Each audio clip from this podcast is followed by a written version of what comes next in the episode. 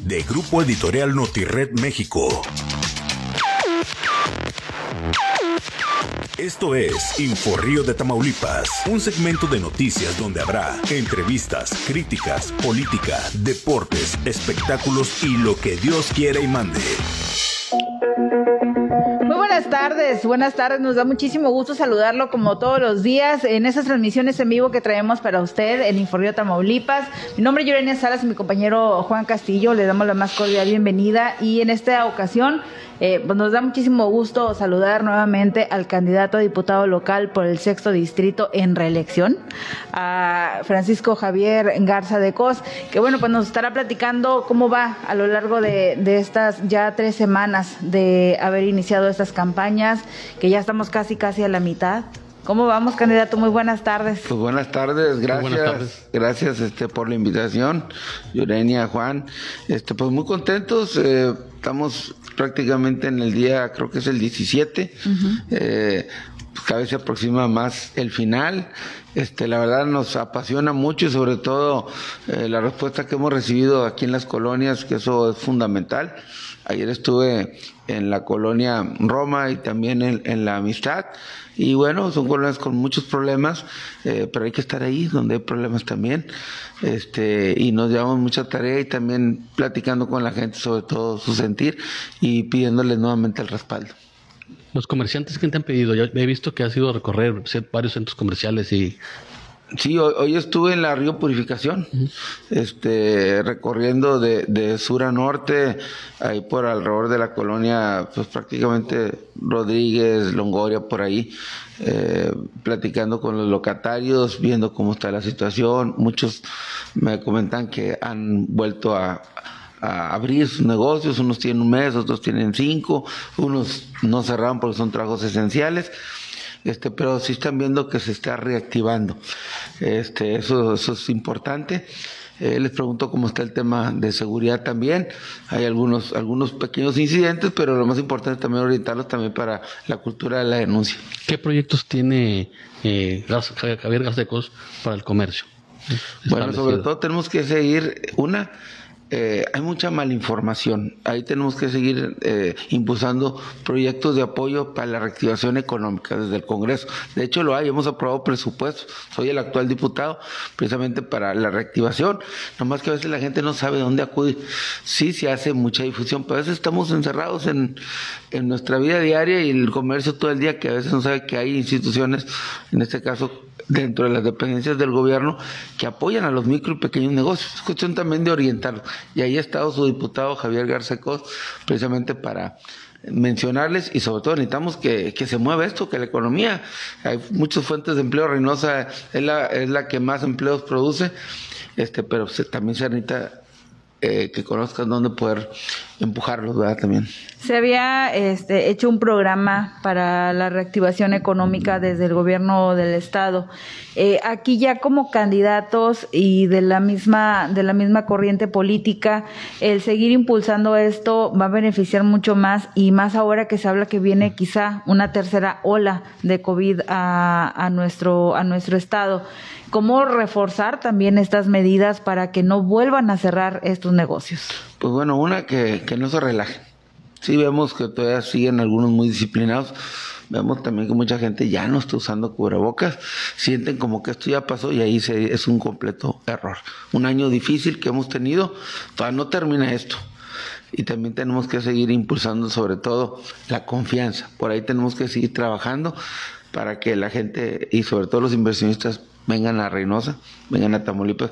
Aquí sí se les garantiza seguridad, seguridad en la cuestión de que, de que lo que inviertes este, puedas, puedas continuar, que esa veces no es una certeza que da el gobierno federal, ya es que es una incertidumbre.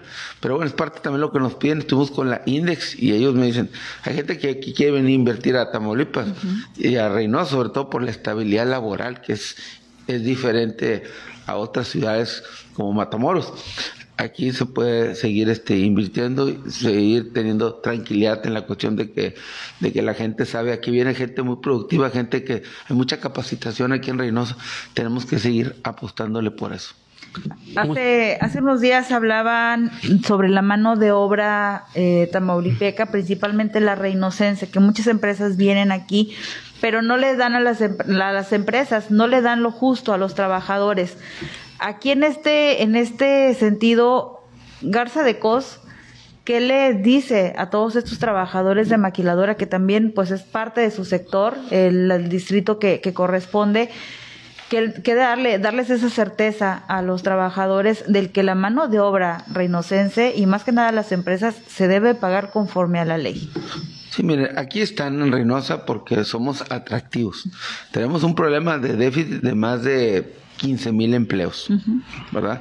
Eh, ahorita un problema que sucede sobre todo en la industria, bueno, en casi todos los giros. Nos estamos eh, ofertando los trabajos o en algunos casos se les puede decir pirateando a la gente. Se invierte mucho y eso nos hace un poco de retroceso. Vemos como en, en las maquiladoras también ya no se les paga lo mismo que antes, ya se gana un poco mejor precisamente por, por, por la escasez de gente. ¿verdad?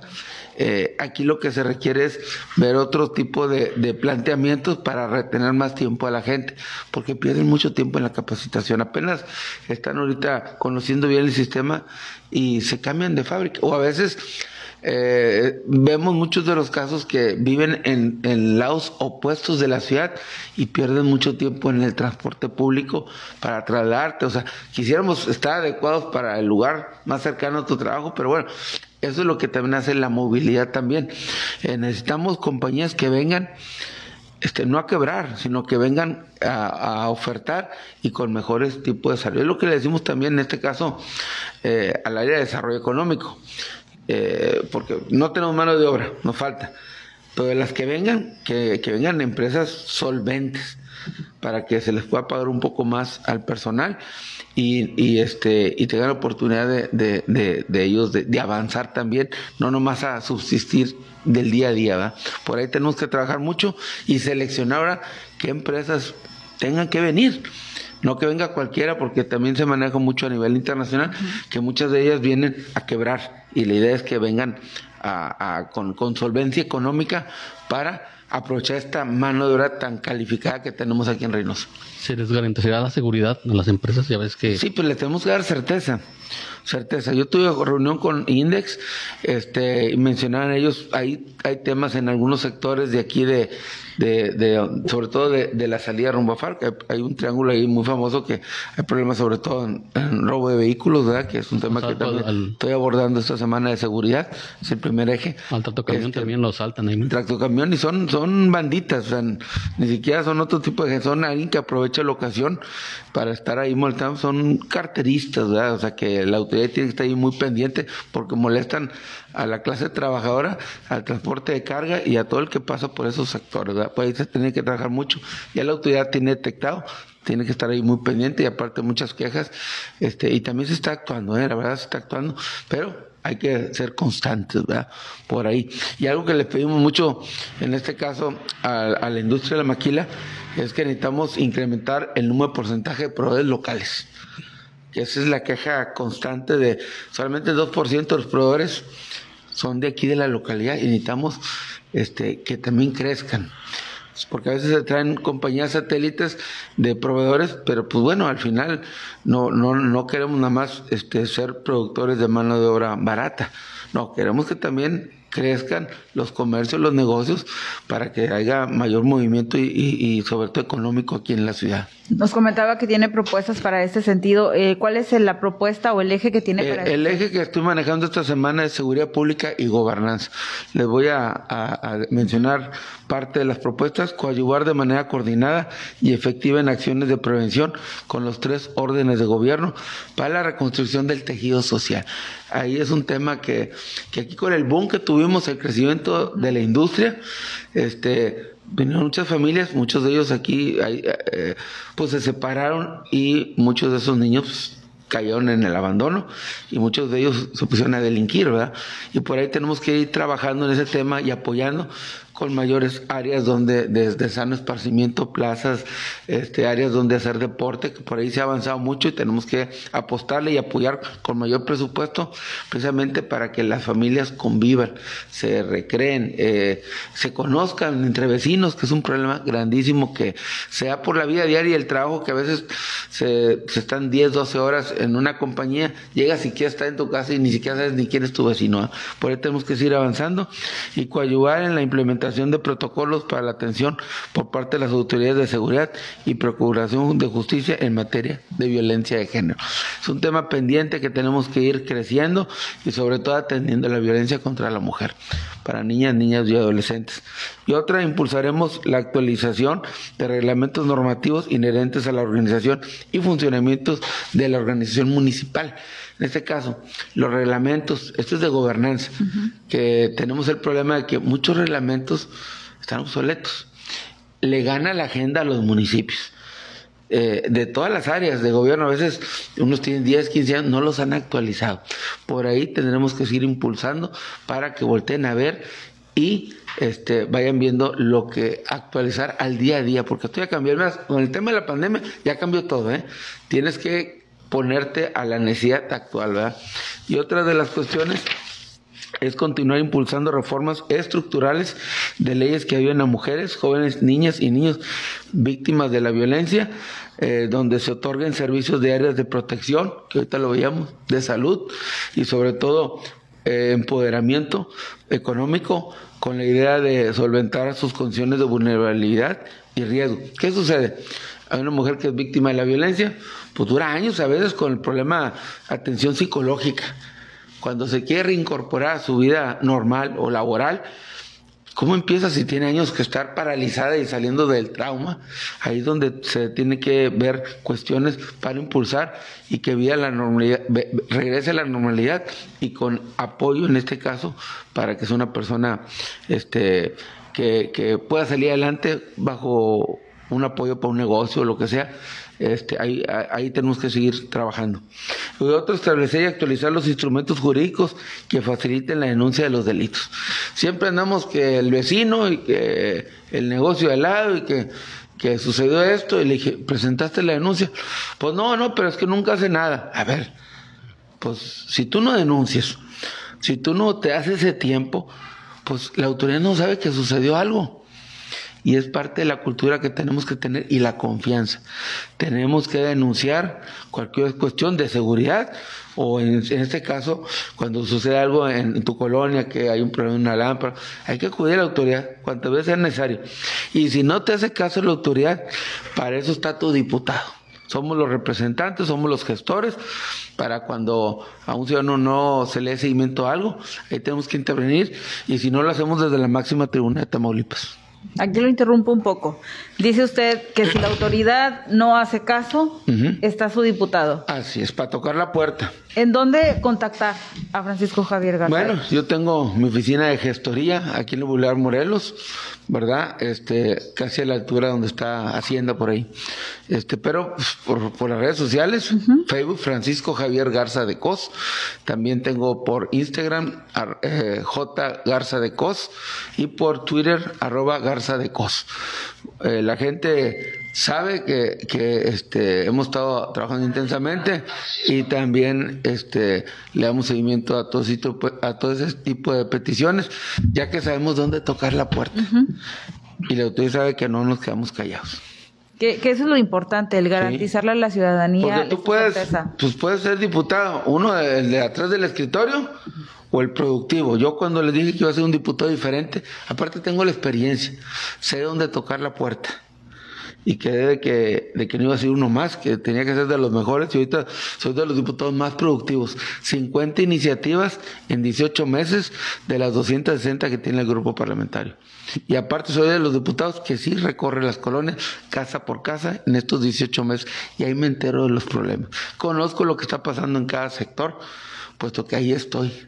Desde el escritorio no te enteras de nada. Y que por eso va la reelección. Así es. Hay una probabilidad de que regrese la policía municipal.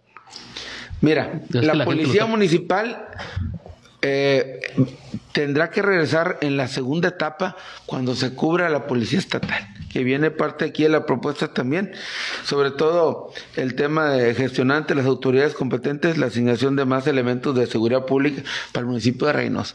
Ahorita actualmente aquí a nivel regional tenemos alrededor de unos 600 policías, insuficiente. Insuficiente, sí. Para más de 600 colonias, pero no hay más, no hay más tenemos la academia aquí, aquí por, por la secundaria 4 adelante y tenemos la universidad de Víctor y el reclutamiento constante. No cualquiera quiere ser policía, son trabajos de mucho riesgo. Se les paga bien, somos yo creo el segundo estado que más le paga un elemento. Se les da capacitación, se les da becas para los niños y ahorita se está viendo el programa de apoyo con casas. Eh, ahí hemos estado apoyando a los diputados con mayor presupuesto al tema de seguridad. Pero Reynosa necesita alrededor entre 1.200 y 1.500 policías. Cuando cubramos esa etapa, se entra la siguiente porque necesitamos confianza. De repente eh, se equivocan, son más las cosas buenas que hacen que las malas, pero cuando se equivoca un elemento, pues también se le tiene que señalar y, tiene que acudir ante la misma autoridad, sobre todo cuando comete algún delito, ¿ah? el mismo policía. Pero bueno, también hay que ver lo que sí están haciendo bien, y ahí hemos tenido a la Policía Estatal, sobre todo este, atendiendo las denuncias de la ciudadanía. Pero tenemos que ir por más. Que eso, que eso es lo principal, porque al final de cuentas garantizarle la, la seguridad en estos tiempos a la ciudadanía, pues es más que más que evidente. Eh, hace... una queja. Antes que estaban de todos colores las patrullas. Y fue de las primeras cuestiones que estuvimos señalando. Ahorita ya la mayoría ya está de un solo color, trae su número de patrulla, tiene que traer su placa para que identifiques a la patrulla en caso de que cometan errores o, alguna cuestión de, de, molestar a un ciudadano indebidamente, pues se haga la denuncia y, se, y la autoridad va a acudir y va a reprimir a ese elemento que está, no está actuando de la forma adecuada.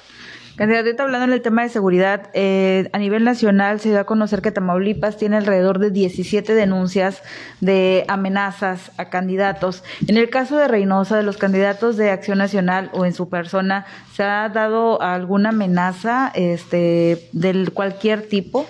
No, no, no. Fíjate que a pesar de ser una ciudad complicada, Reynosa, sé que ha sucedido eso normalmente en Victoria. Y bueno, lamentablemente hubo una pérdida de vida de un candidato que al parecer no fue cuestión de campaña, fue una cuestión personal. Este, muy grave también, porque al final pues es una vida. Este, pero así en sí que, que tengamos conocimiento que, que, que es un problema ahorita el tema de, de andar haciendo campaña, pues no. El mayor problema que tenemos ahorita en la campaña es cohabitar con el tema del COVID, que sí hay como tres, cuatro candidatos que ahorita ya dieron positivo. Te voy a decir mi ejemplo. Yo cuando ando, bueno, yo anduve, ando recorriendo antes y después de la pandemia. O sea, pero tienes que seguir los protocolos. Va por adelante una persona con gel, este, a las personas que vamos a, a, tocar porque le haces el toque de mano, porque a veces tienes que sentir que estás ahí, ¿no? Antes dábamos abrazos y muchas, ahorita es más complicado, pero tienes que sentir a la persona. La persona, pues somos mexicanos y es la forma de, de, de, relacionarnos. sí, Entonces, vamos con gel por delante, con un cubrebocas, este, al que no tenga, pues presidente, para protegerlos a ellos y protegernos nosotros, para poder dialogar más a gusto. Y ellos ven que los estamos cuidando, al menos yo es lo que manejo en la campaña. Y llevas el personal limitado, o sea, no, no llevas sí, mira, este, de repente, de repente se te van acercando más gente de la colonia, pero yo trato de, de no manejar como en la campaña anterior, pues traíamos mucha, gente. Y ahorita este no es muy recomendable, más a veces no puedes evitarlo. Trato yo de, de mantener un límite este prudente para no vernos mal también así exagerado, pues, pues estamos en COVID como quiera. Y hay que cuidar que esto no se nos eleve.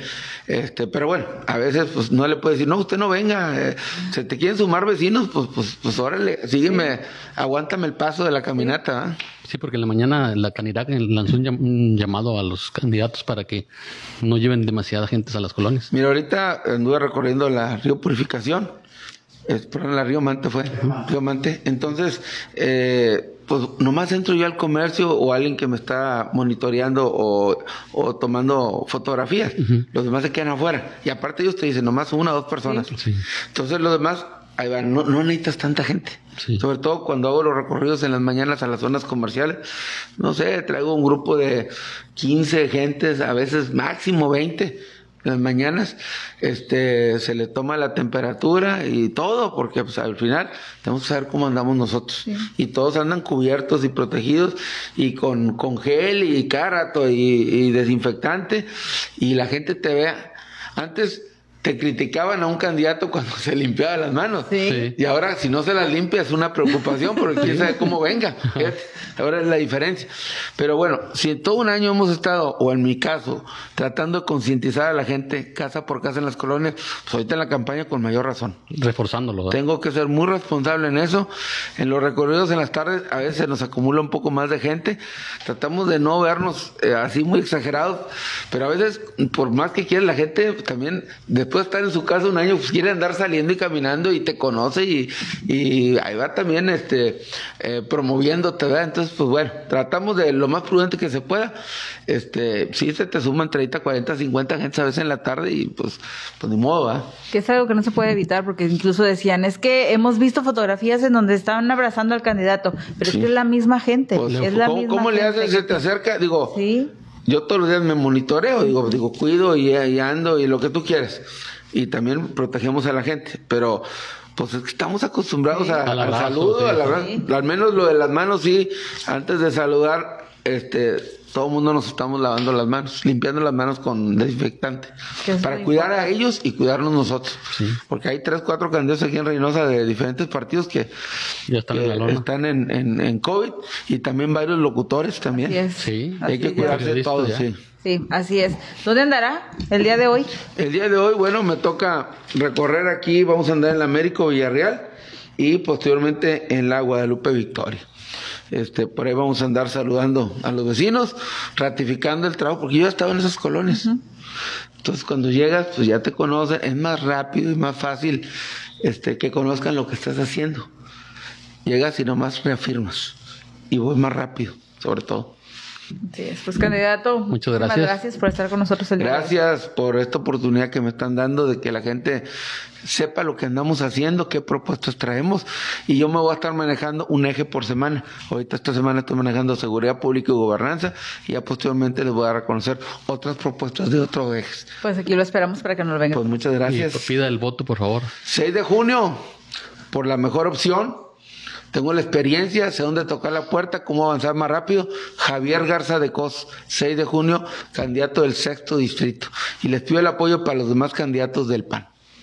Muchísimas gracias al candidato Javier Garza de Cos, candidato del sexto distrito a diputado local. Juan, muchísimas gracias. Muchas gracias. Nos vemos hasta el próximo episodio.